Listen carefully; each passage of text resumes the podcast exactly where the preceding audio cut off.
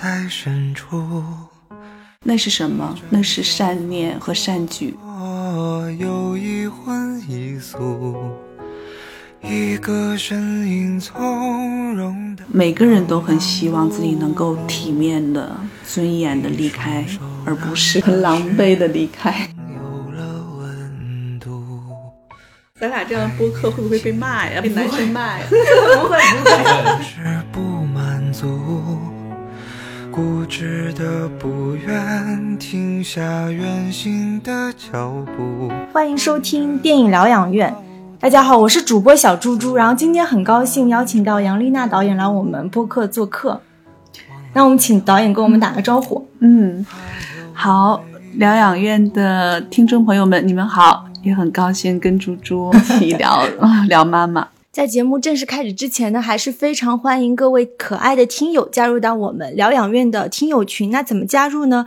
可以关注一下文案里的入群方式。其实现在马上就要到国庆档嘛，大家也很关注，说国庆档我们可以看什么？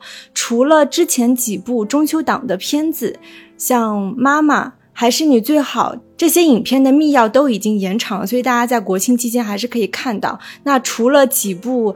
主旋律之外呢，国庆档我们还可以看到一些动画片，比如说像《星灰姑娘二》。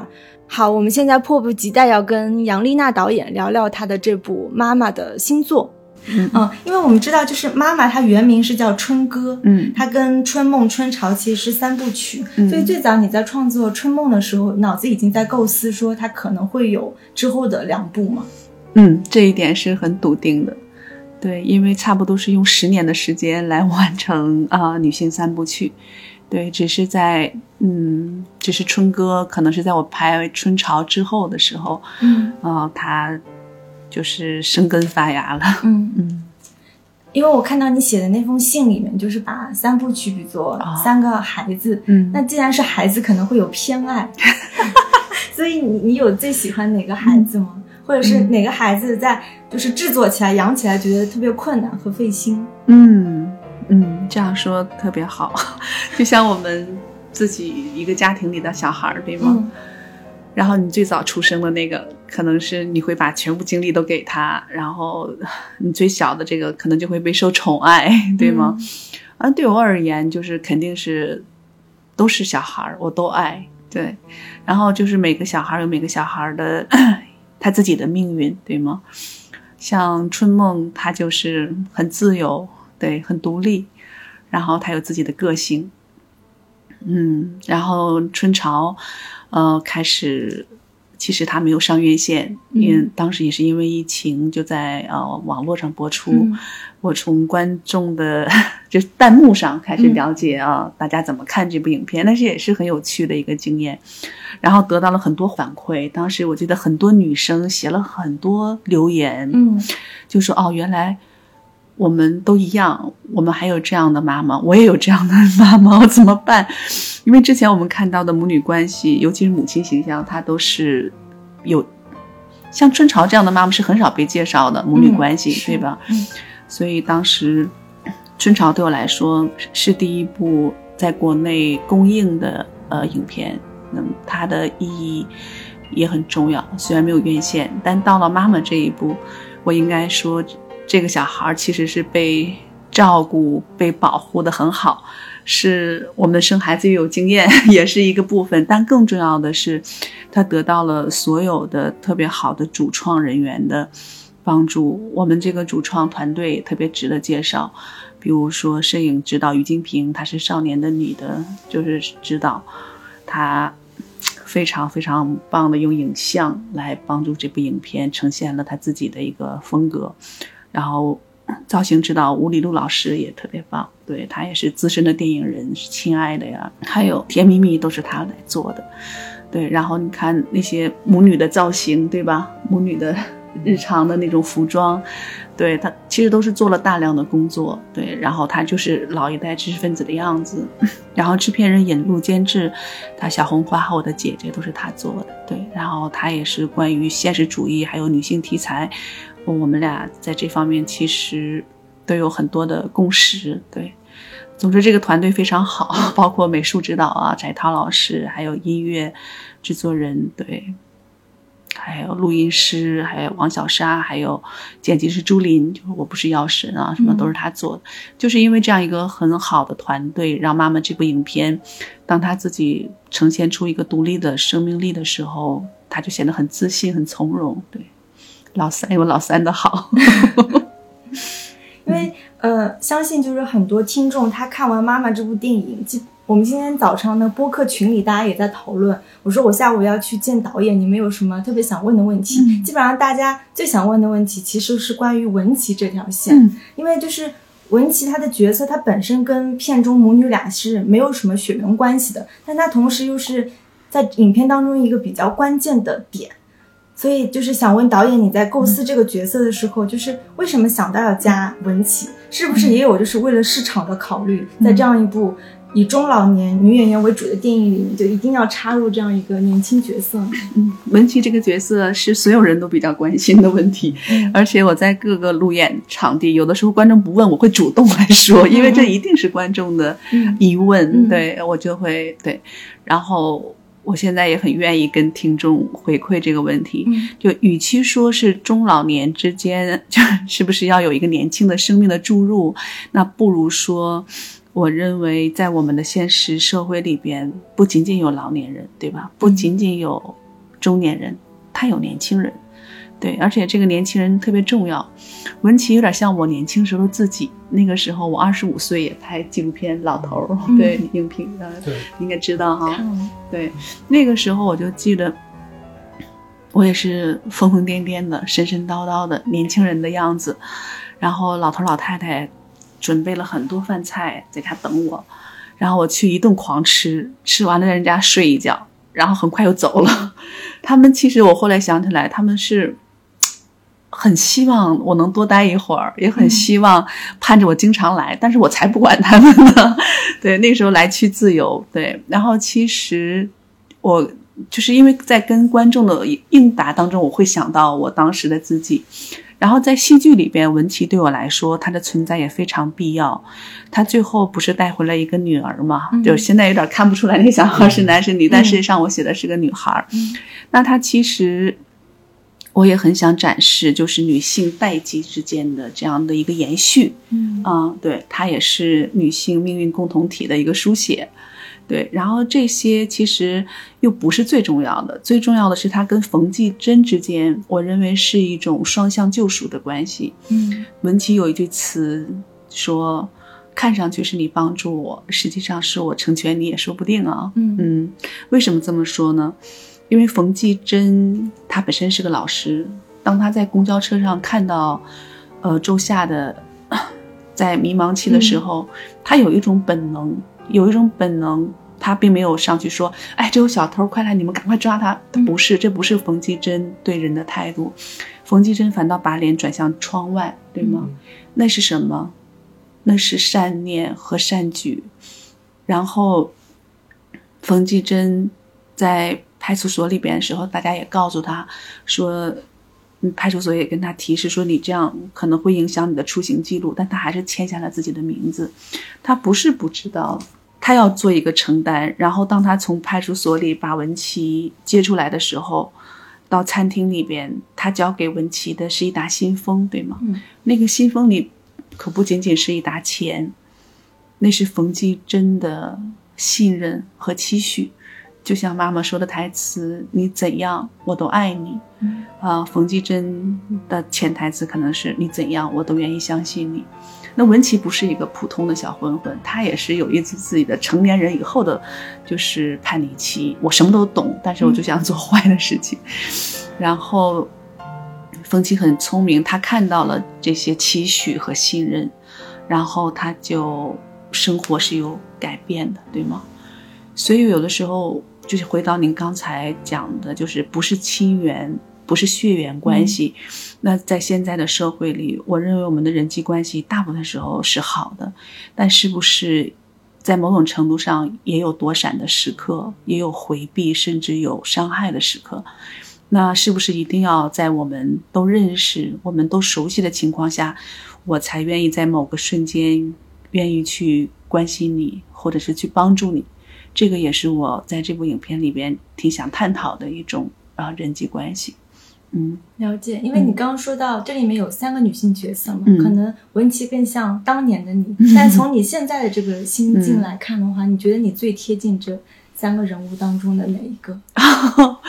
我不能说我贴近他们啊，嗯我觉得我更愿意拥抱他们，就是我更愿意去呃温柔的对待看待他们。对，因为这样两个生命，他们那么庄重，对吧？他们那么美，我不可能对他们特别残忍。就包括我们在路演的时候，也有 海默症家属啊、海默病家属会说，他们照顾老人的时候其实是非常残酷的啊。这个电影就那么诗意的表达，嗯说是不是跟现实有点脱轨？我是说，如果我真想拍阿尔兹海默病的残酷，那我可以去拍纪录片，对吗？嗯在这部电影里边啊，而且我也不认为这种温柔的、诗意的是能削弱大家对这种阿尔兹海默病的一个看法。嗯相反，我认为这种轻柔，这种嗯，就是轻拿轻放。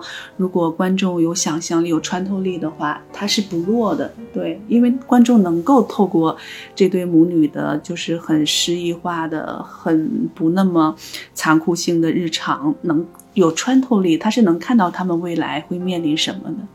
对，所以从这个层面，我说我我会愿意祝福他们，而不是这部影片其实是跟我个人生活经验完全没关系的啊、嗯一部电影嗯。完全是虚构出来的。对，因为这几年其实是有不少关于阿尔兹海默症的，包括嗯。院线片，嗯。像引进的《困在时间里的父亲》啊，之前艺人爱丽丝，嗯。就是你在创作这个妈妈的剧本时，有没有刻意避免雷同，做出就是同样是关于阿尔兹海默症，有没有做出一些创新和不同的想法？哦，你说的这个问题特别好，这个是我之前做了大量的功课，因为除了你说的这两部片子，全世界 各个国家都有太多的关于阿尔兹海默病的题材，比如说《嗯恋恋笔记本》呢，嗯比如说就是阿尔兹海默病，它有一个特点，就是我不认识你，或者是我迷路了，嗯对吗？或者是有一种哦疑心和暴力倾向，那这些都是他的特征。那我怎么样在《妈妈》这部影片里边找到这种差异化？对，把这个病病情，然后规避掉之前，呃，你看到的所有的影视剧当中的那种 区别，这个功课我还是做了很多的，包括我也看了很多医学的书，还有文学书，我都在找这种。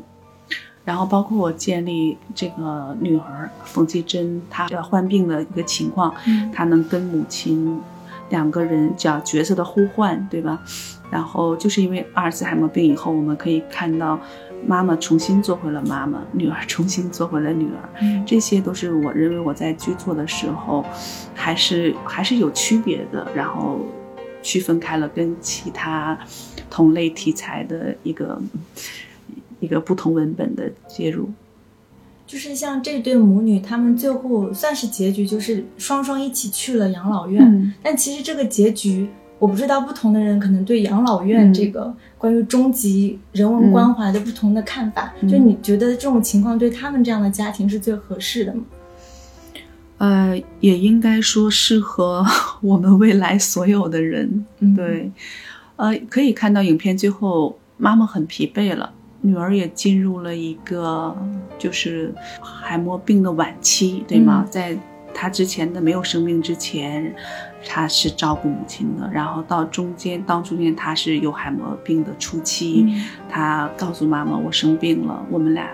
要面对这个课题了，然后之后妈妈马上转换身份，从一个嗯求关注的、被照顾的小公主，一下就变成一颗母狼，对吗？嗯。再重新照顾女儿，然后奚奚美娟老师，她也把海默病的前期、中期到晚期都演绎的非常非常的对完美，所以到后期的时候，两个人只能进养老院。我认为他们的生活自己尽力了。对，养老院它是一个大家庭，它可以分担所有的他们在日常生活里边不能分担的问题。对，所以这部电影里边对我来说，它有另外的意义，就是我从年轻的时候就一直关注老年题材，然后我认为这么多年过去了，老头儿现在隔了二十五年了吧？嗯中国的老龄化进 程社会也一直在往前走，然后也一直在逼着我们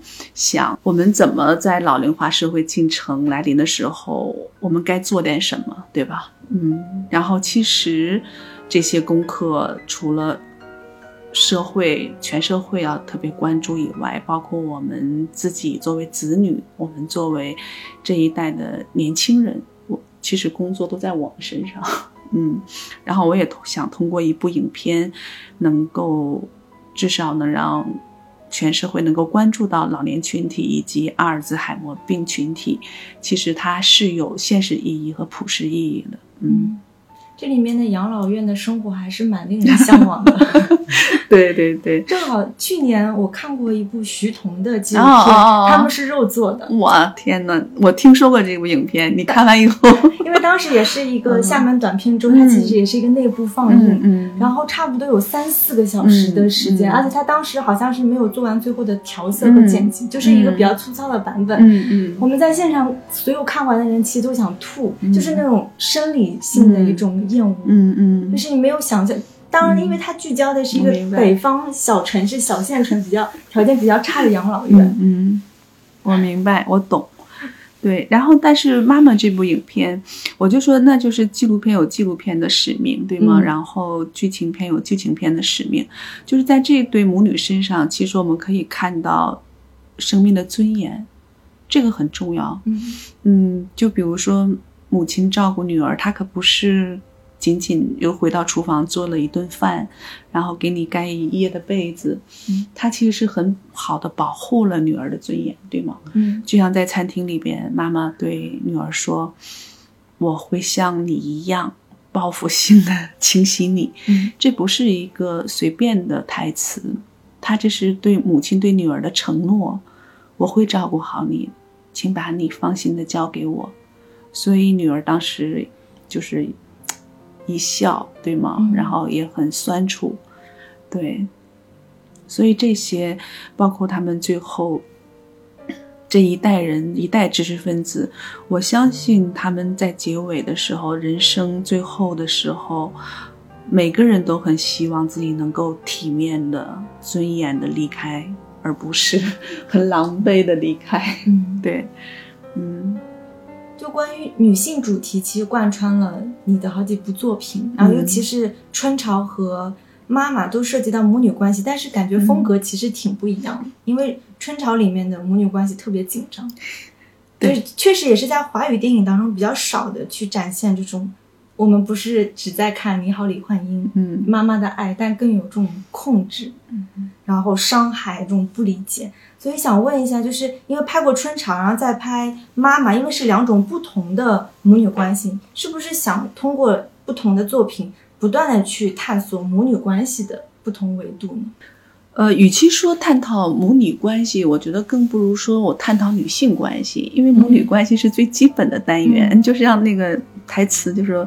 女女儿，女人不一定都是 都是妈妈，但嗯她一定是女儿。对，嗯我是觉得就是呃，而且母女关系有有千百种，对吗？我其实只介绍了两种，嗯 嗯，但是已经够了。我现在都成了母女关系的专业户了，很多人来找我让我拍母女关系，我说不，我拍够了。我我下一个想拍妻子，嗯 我想拍婚姻，对吗？啊、我想拍少女，对，然后对，所以它不是一个一直聚焦在母女关系上的未来，在我的创作当中，对它可能有更多元的身份。嗯、只是呃，《春潮》和《妈妈 》两部影片，它确实同时出现在呃一个女性三部曲的序列当中，嗯会有一种聚焦，而且我们当时叫“妈妈”这个名字，也是希望观众能够更容易的理解到，就是母性的这样的一个本体，然后能聚焦在母题和主题上。对，所以用了“妈妈”这部名字。嗯还是想跟您聊聊《春潮》，因为当时我们电影疗养院是做过这期节目，嗯然后当时也是讨论度很高，嗯就是因为春潮，说实话，现在它比较契合我们现在说的一个女性主义的词叫厌女。因 你会发现，就是一个女人的厌女，她其实是从厌恶母亲开始的嘛。对虽然就是我我们跟妈妈或者跟爸爸一起生活在这个家庭里，但就是因为整个社会环境是还是男权社会，嗯所以本来是应该是很同盟关系的母女，但是因为普遍性的这种厌女文化，就会让我们就是母女之间也很容易陷入这种厌恶，或者是无法互相理解、无法找到对方的一个一个价值当中。所以想听你聊聊，就是你怎么看待母女关系当中这种厌女的部分？因为当时看郝蕾的表演，真的是、她会拿，就是因为他厌恶母亲，嗯。但他可能不能直接说我要上去打你、或者是抽你，他通过一些自虐的行为、嗯。去消化这种母女关系当中的伤害。嗯。所以那个仙人掌一直都留在观众的心里。嗯 对他只能是自我来消化这些，所以我觉得是母女关系啊，它是宿命感的嗯最强的一种关系。比如说，你和一个男人的婚姻，或者和一个女孩的爱情，这些都是可以再选择的，对吗？嗯就唯有母女关系，你选择不了啊，对吗？嗯所以你只能去靠一复一日一日的，就是包括你自己内心的成长，或者是嗯年龄的成长，你我们自己做女儿的要去迎合，或者去做和解，嗯否则呢，他就是悲伤的。你要指望母亲能做什么，这个有点难啊，在我看来，嗯。然后你说的很对，就是我们就是在一个很男权的一个社会当中。为什么说女性电影？至少我做女性电影，你也可以看到我的父亲角色都是缺席的哈、嗯在那个春潮里边基本就没让父亲露脸。然后，但是妈妈这个父亲我是深爱的，能看得出来。对，嗯、不仅他的女儿爱他，我也爱他。对，然后、嗯、他们缺席，也就是因为在我的创作生涯里边，我认为男性角色其实不重要。但也重要，我生活里不能没有男人，对吗？嗯我们都有父亲，我们都有弟弟，我们甚至都有爱人和情人。嗯我们不可能说我们的世界跟男人分割开来，但是在我创作的有限的生命力或者是职业生涯里边，我还是想把更多的 话语权、更多的议题聚焦在我们女人身上。如果我们不关心自己，那谁来关心我们呢？嗯包括母女关系，母女关系这种 所谓的你刚才说的厌女，那这个说到底，我认为它依然是一种宿命。对，儿子跟妈妈好像之间就没有这么大的问题，嗯对吧？相反，那就是所以说，我觉得不论是女性的好、女性的温柔、女性的嗯美德，包括我看女性的好，我认为相互。包括这样的撕扯，相互这样的不和解，甚至是残酷的伤害，那对我来说也是女性的好。对，就是我怎么看，就是女人怎么样，我都愿意去书写，我都愿意去介绍。对，因为这就是我们在整个就是进化过程当中很必然的一个阶段。对，所以 你刚才说的我都同意啊。影片结尾有一个台词，就说妈妈是海，嗯。我是一滴水，爸爸是一条不会游泳的金鱼，那就说明其实父亲某种程度上他是游离于母女关系之外的。嗯。然后像刚刚提到，像春潮里面父亲的角色是比较缺席的，然后男性角色或者是呃在之前的春梦，我觉得男性角色相对是一个是比较浅，而且是有点负面性，但到到妈妈这里面，她本身对父亲的刻画已经是比较完整的，相比于前作。嗯然后像朱时茂那个角色也是，你会觉得他特别温和啊，他他甚至有点过于理想化的这样一个男性，不知道你怎么看待这种变化？是不是在不同的创作阶段，然后你同样对待男性这个 物种，就会产生不一样的情怀？这样咱俩这样播客会不会被骂呀？被男生骂呀？不会 不会，呃，我当然也不介意了。就是我刚才一直强调，就是男性跟女性，我们之所以做女性电影，包括就是就是为了融合啊，大家更好的理解性别之间啊，而不仅仅是为了对立啊，那样就没有什么意思啊。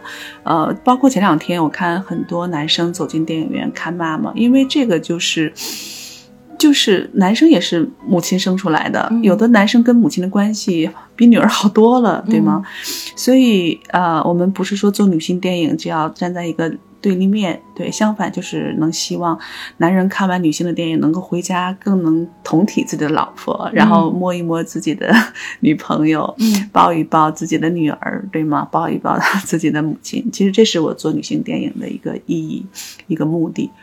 呃，朱时茂这个角色，我我我认为他依然是功能性的，对。然后其实我们他是跟女儿那一代都是上山下乡的知识青年，他们很早就认识，嗯然后通过朱时茂，我们也知道女儿曾经的背景，嗯对她可能从十六岁就没笑过，然后很早就进入下乡知识青年，那那个完了又从呃农村回来，就这一生，对他其实是跟冯冯继珍他们有。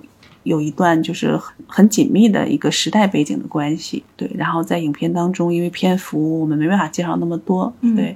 然后父亲这个角色，对，刚才聊了，就是说我是爱他的，我是愿意啊、尤其是每次看到山洞里，每次看到那个水下的肖像里边，对，这两天就是就是往往是这些戏，包括这一家人在一起的时候，我还是非常动容，对。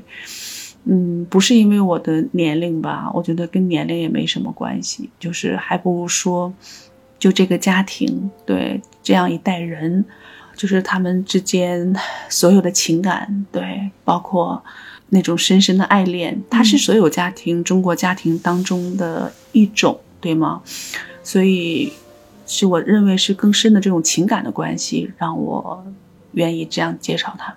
嗯因为妈妈里面其实父女关系的描画也挺多的，嗯它虽然是通过幻想或者是梦境，但你在创作的时候会有担心他会失焦吗？因为他既在处理母女关系，嗯但是又花了那么多篇幅去讲他的父亲。不怕的，嗯，我不怕失焦，因为呃，爸爸妈妈都重要。其实你回归到看完电影，我我认为其实还是回归到一个一个家庭的完整性上？如果没有父亲，那女儿这个阿兹海默病可能就不成立。然后女儿就是因为父亲，他把自己隐藏一生的这个千斤顶，或者是他的疼痛，然后才大胆的说了出来。那之前他像清教徒一样的，对吗？他呃吃很少的东西，然后他干很多的义工，然后嗯 他也沉默寡言，那个就是他对自己的一个自我惩罚嘛。然后等到发病了以后，你看他反倒就是变得像真正的人了，人的样子，嗯。他会笑了，他有笑容了，然后他也吃饭很香了，他也在床上跟母亲袒露了，就他不认识母亲啊，但袒露了自己内心的秘密，所以在某种程度上，他是有片刻的解脱。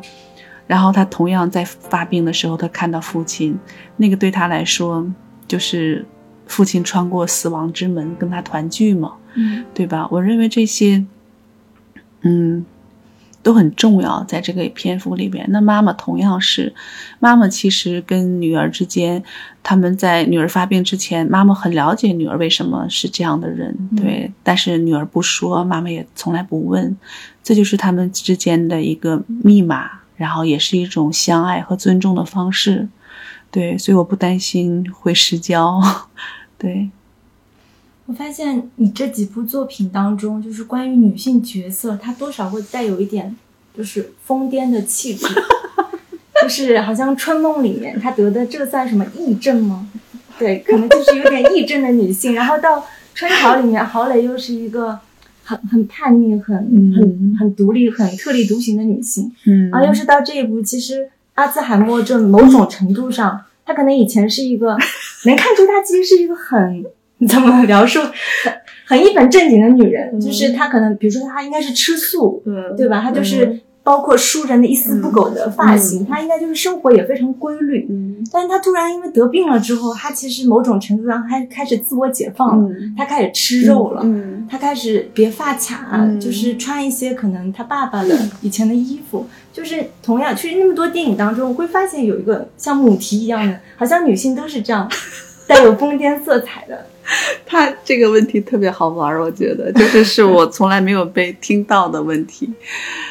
哎呀，这个挺有意思的，所以我就说，女人啊，女性啊，她是特别完整的、特别灵动的、特别不一样的、特别丰富的一个生命体，对吗？嗯对，所以就是你不管她是疯癫的还是他怎样的，他就是可爱的，他就是具有着一种天然的能够为你做出自我牺牲的一个物种。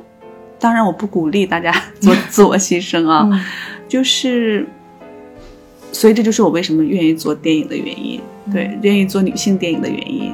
那你如果 说他们啊疯癫是不疯癫什么的，我都爱，我都爱他们，可能也是因为我也更爱我自己的这种性别，对、嗯我不会把更多的篇幅介绍给男人，我也他们有没有，他们什么样我也不关心，对，然后我只会关注在我现在看到的，或者未来我还能看到的很多的就不同阶段的女性的闪光的、有魅力的这样的一个成长过程当中。对我前一阵拍完春潮，我还拍了一部纪录片叫《少女与马》，就是十几岁的女孩子，对，那也很美啊。就是，所以差不多我现在 有了少少女时期，然后青年，还有中年，还有老年。对，你看这些阶段，都是我们人生要走过的一个路程，对吗？然后我也想说，每个阶段都有每个阶段的魅力。嗯，因为少女与马，嗯我查一下，反正我们是看不到资哦源哦、，我还没做完，嗯，还啊没，做完，快了，今年就会出品。所以很好奇，这里面的少女她也是带有一些疯癫色彩的。对，如果疯癫是一种比褒义的话，那嗯那它是有的。那很期待看到这个疯癫的少女。然后还有就是嗯关于水的意象，我发现这三部曲当中用了非常多的篇幅去描绘。呃，春梦里面水应该就是欲望，这个还是比较显见的。嗯那春潮的结尾那流淌的水嗯到底是什么？是什么女性之间代际的一种轮回吗？呃，其实春潮对我认为那个也是一个开放式的结尾，就跟嗯妈妈有异曲同工之处。嗯比如说在海边，它也是开放式的结尾。对，呃，怎么解释都行。我认为这就是。呃，我想跟观众的对话，有的时候观众的解读其实比我自己的解读还有趣啊。嗯对，所以，嗯，春潮是条河，然后 到了春春梦是个湖，然后也有在水下两个人，对，所以到妈妈这部影片就是海，对吗？嗯，延展到越来越多维的一个水域，对，为什么会那么喜欢水这个意象呢？嗯，有什么特别的个人经历吗？呃，经历倒没有，我倒愿意相信我就是一个水下动物。对，就比如说我，哪怕我坐在水，我是水底下那个最不重要的、已经死去很多年的浮游的死尸，我 我都愿意埋在水下，而不是山上或者土里。对。然后水对我来说，它是无形的，也是有形的；然后它是抽象的，也是具象的。然后我们一直都在讲上善若水啊，嗯然后水滴石穿啊，就这些就太具象了，我就不想这样来形容它。但是我知道水一直都是我电影美学当中的一个很重要的符号，然后我也是越用。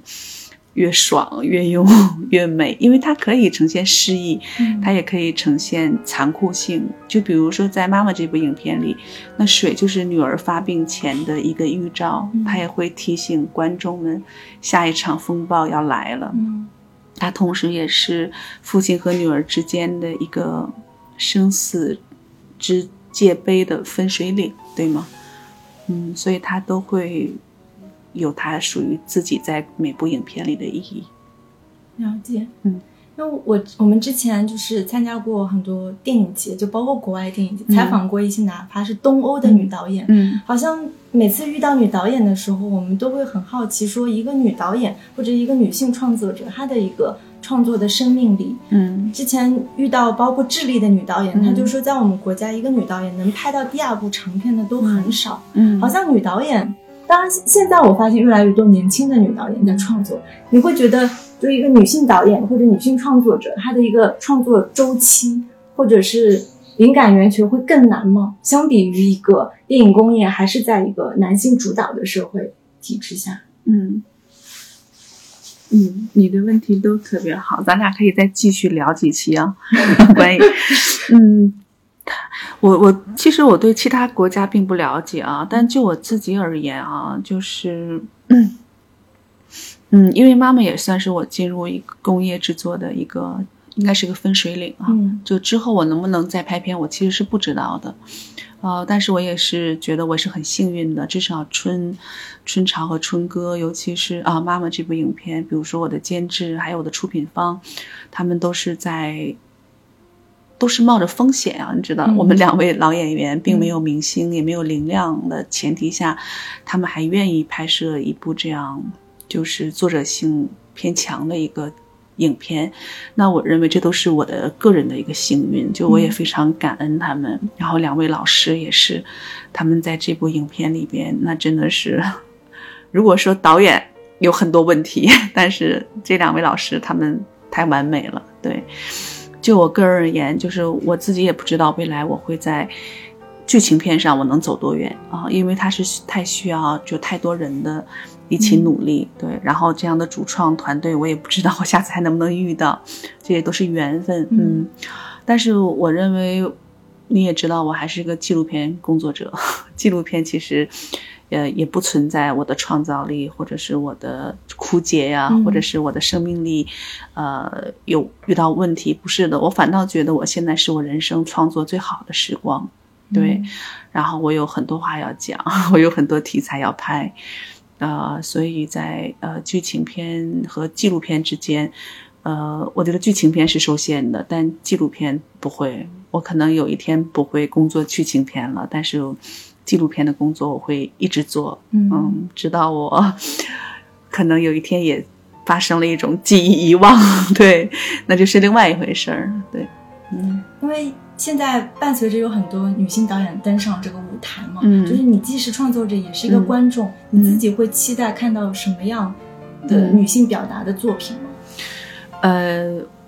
有，就比如说，现在我认为纪录片其实也有很多女孩子出现，对、嗯他们的团队都特别完整，不像我们那会儿就一个人啊，什么事儿都干了。嗯我在 NHK 做后期的时候，他们就说：“哎，这个字幕是不是弄错了啊？怎么什么制片、导演、声音什么都是都是杨丽娜？”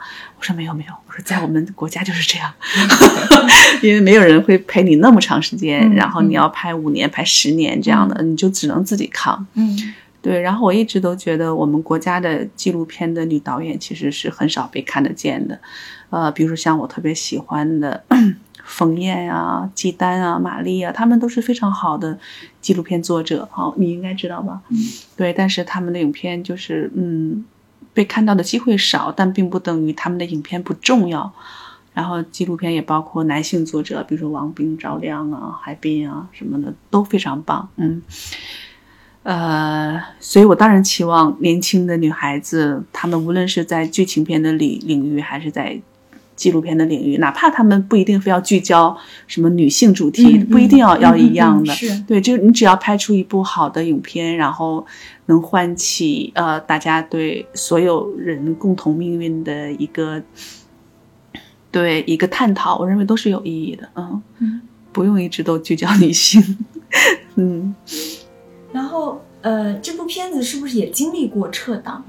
啊、对，但是那个撤档是因为疫情，母亲节嘛，嗯本来我们嗯应该是母亲节上映，是个很好的时机。对，因为疫情，电影院关门了。嗯。目前其实整个电影行业，我感觉应该是处于寒冬的状态下，嗯，但是咱们这部作品还是目前我看了应该还是有七千万的票房。嗯。所以不知道您怎么看待，就是现在这个影视大环境，或者是你你对嗯票房预期，嗯，因为它现在密钥延长了嘛，嗯嗯。或者是你们的宣发公司是不是觉得它的票房还是能再再冲一冲？说实话，我真的不不不不太了解这部分啊。嗯然后，但是我不希望 投资公司就是，呃，亏钱是真的啊。然后现在呢，就是对七千万是挺好的消息，对于一部文艺片来说啊。我没有什么预期了，但是我我只想就是如果做一部电影，然后让投资方，然后还有这个目前这种不太好的投资环境，然后能有一些改善，然后能能收回成本，我认为这也是我的职责，也是我的一个愿望。对，就更大的野心我是没有的。嗯，了解。嗯。